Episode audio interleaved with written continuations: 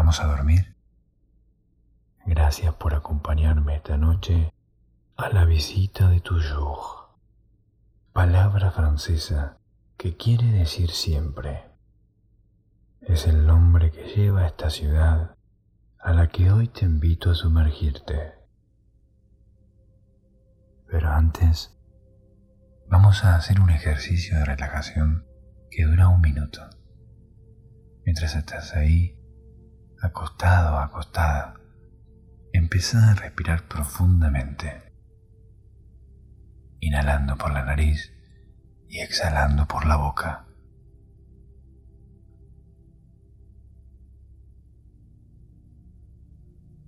Y con la próxima exhalación, cerra los ojos suavemente y sentí el peso de tu cuerpo presionando hacia abajo.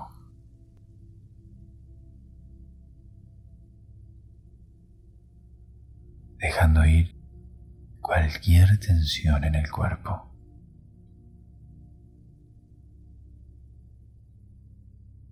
Ahora, imagina que los músculos de tu cuerpo simplemente se van apagando.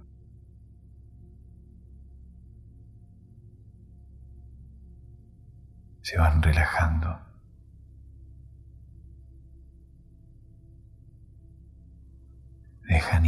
Cualquier tensión en tu cuerpo.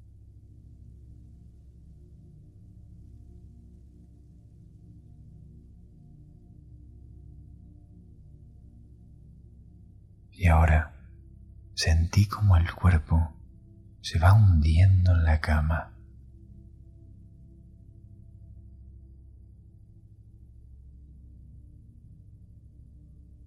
Cada vez más profundo.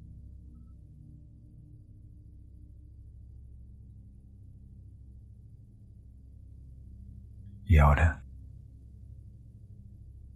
podés dejar los ojos cerrados.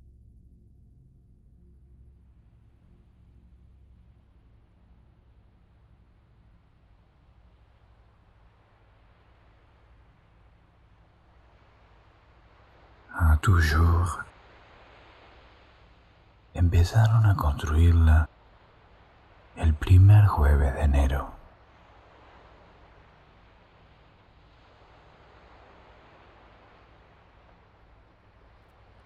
Llovía y las cosas empezaron a complicarse.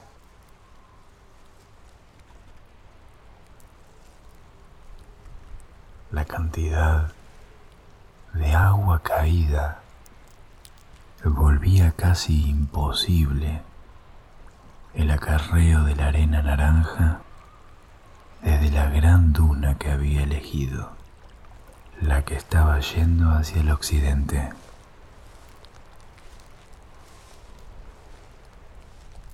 Ella, para dirigir y controlar la construcción, se había sentado sobre el lomo de un caracol gigante.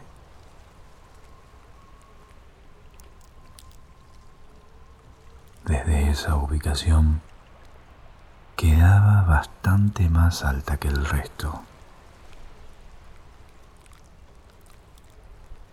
Y tenía una visión completa de lo que iba sucediendo con la obra.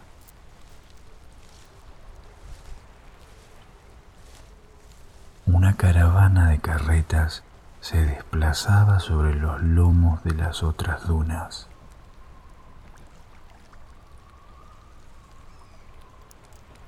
Estas llegaban encadenadas hasta el lateral de la construcción propiamente dicha.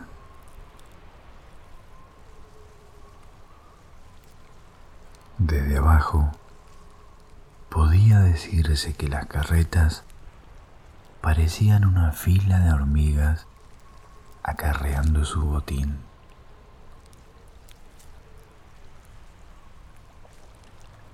Sin embargo, eran esos carros que, tirados por hombres flacos y morenos, iban colmados con esa arena naranja tan exclusiva de la Gran Duna. Cuando la noche comenzó a perfilarse en el horizonte, dejó de llover. Aprovechando lo rápido que se escurría el agua por las arenas, los obreros comenzaron a apurar el traslado.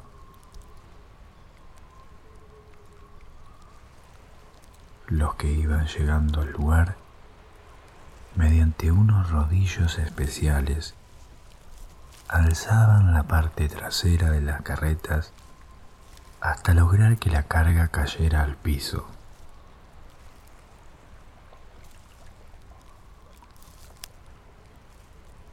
No menos de veinte operarios la acarreaban luego hasta los cimientos, donde la dejaban caer.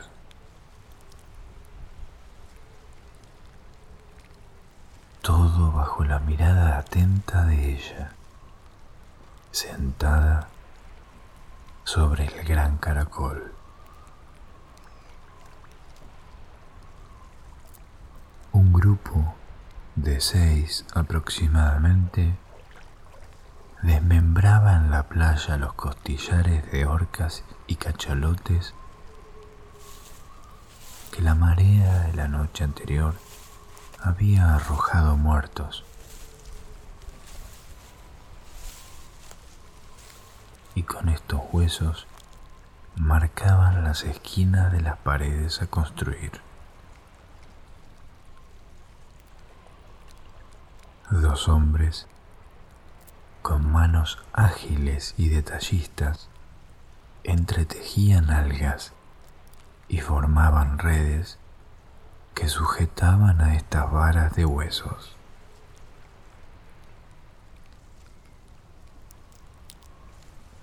Cada tanto, desde donde ella estaba, bajaba un operario con una cesta llena de caracolas que los tejedores engarzaban sobre la malla.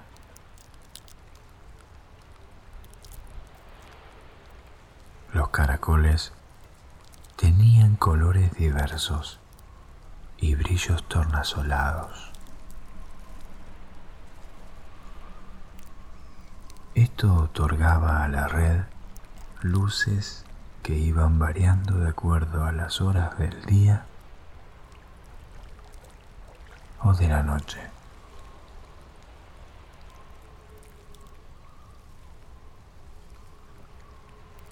Mientras la luna subía por el este, la obra continuaba su ritmo.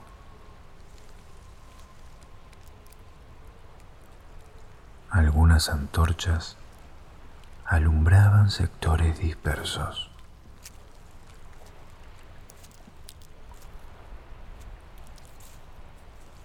Podía vérsela a ella que miraba atenta todo ese ir y venir consultando los planos.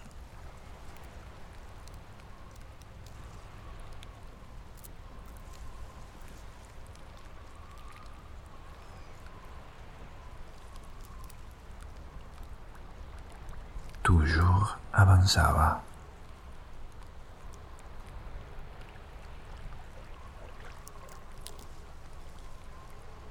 Para la semana siguiente, el palacio estaba terminado. Los muros de redes, el nácar de las caracolas entretejidas y los cristales de sal marina pegados le daban un magnífico brillo, sobre todo por las noches.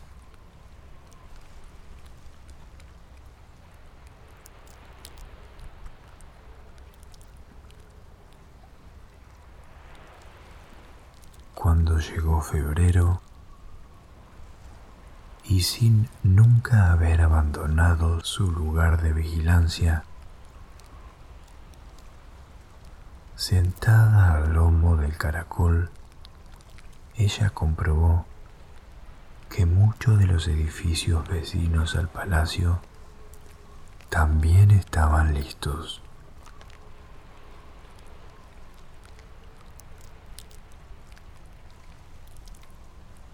Se diferenciaban unos de los otros por la coloración de las caracolas, según de qué sector de la playa hubieran sido recolectadas.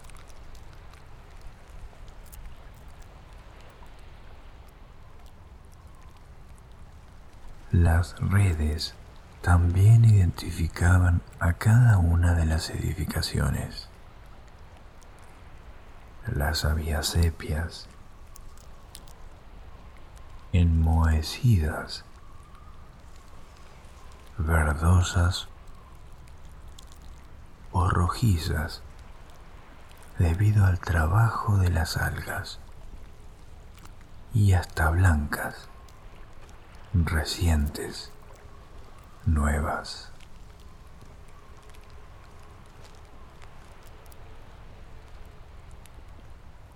En cada una habían instalado un mástil con una bandera.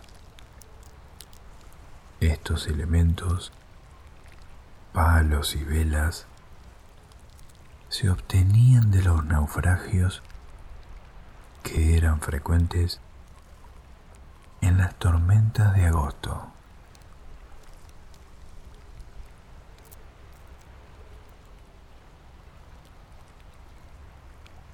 Cuando las velas se recuperaban casi intactas, eran aprovechadas a modo de estandartes.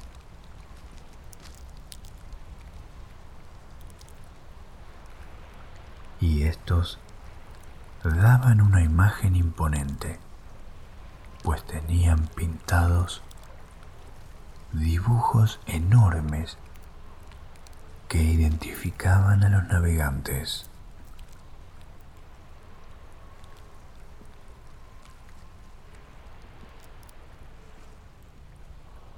La construcción de Toujours llegó a su fin en la semana previa a las fiestas del carnaval.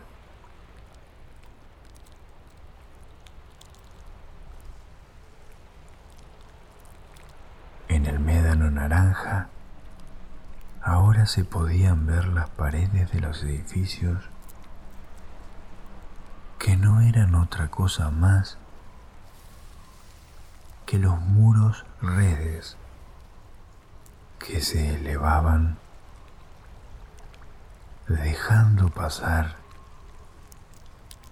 el aire marino entre sus orificios.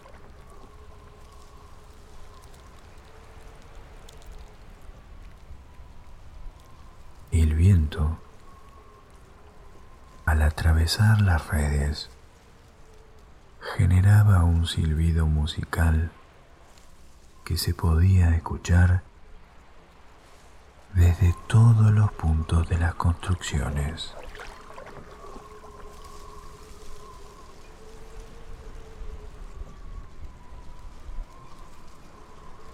Arriba,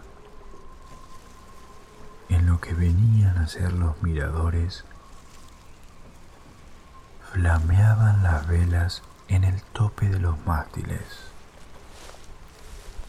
Algunas antorchas iluminaban los lugares menos favorecidos por las luminiscencias de ese mar donde las algas obsequiaban brillos azules y fosforescentes.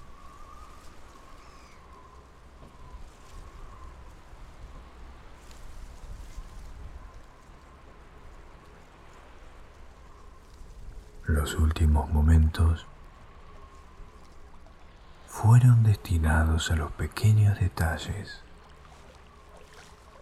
que ella descubría y luego pedía a los obreros que los fueran resolviendo.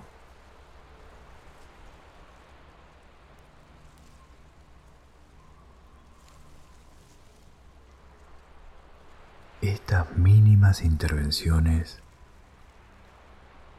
lograron siempre agregar a la nueva ciudad referencias que la identificarían para siempre como un lugar único.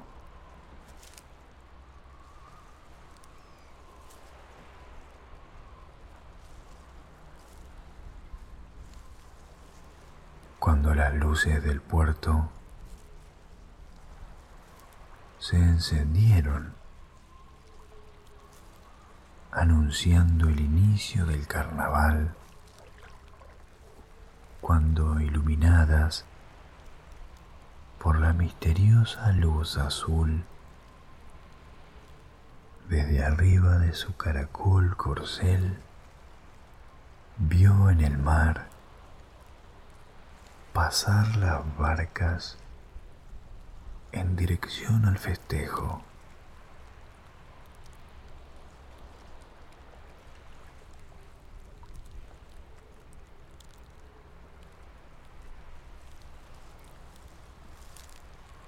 Cuando vio los marineros que cantaban y brindaban, disfrutando por anticipado la celebración,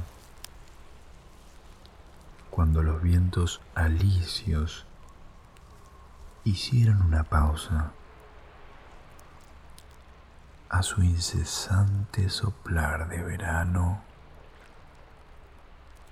ella decidió abandonar su puesto de vigía.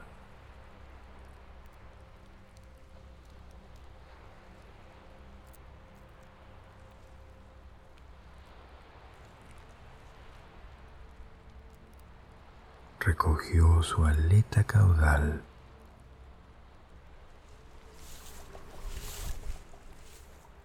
que descansaba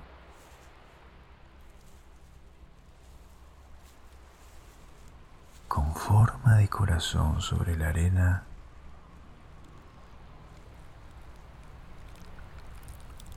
acomodó sus escamas plateadas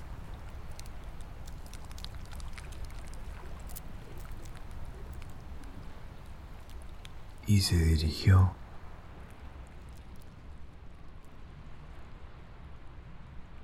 ondeante hacia el palacio.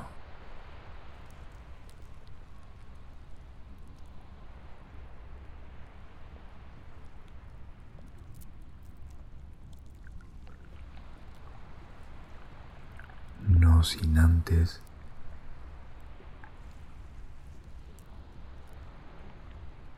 convocar a sus hermanas.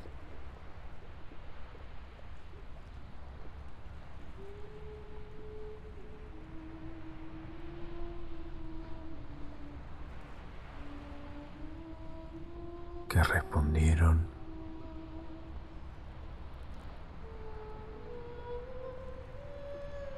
obedientes al llamado.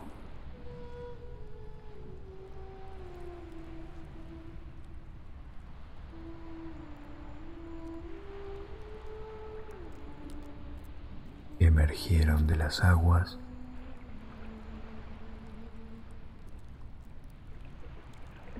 y la siguieron.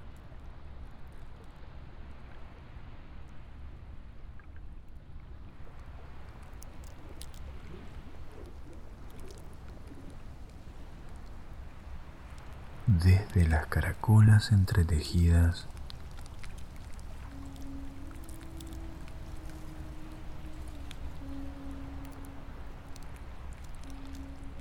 Surgió un llamado musical.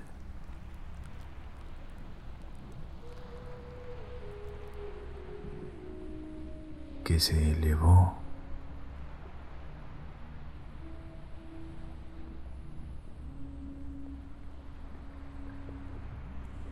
hacia el cielo.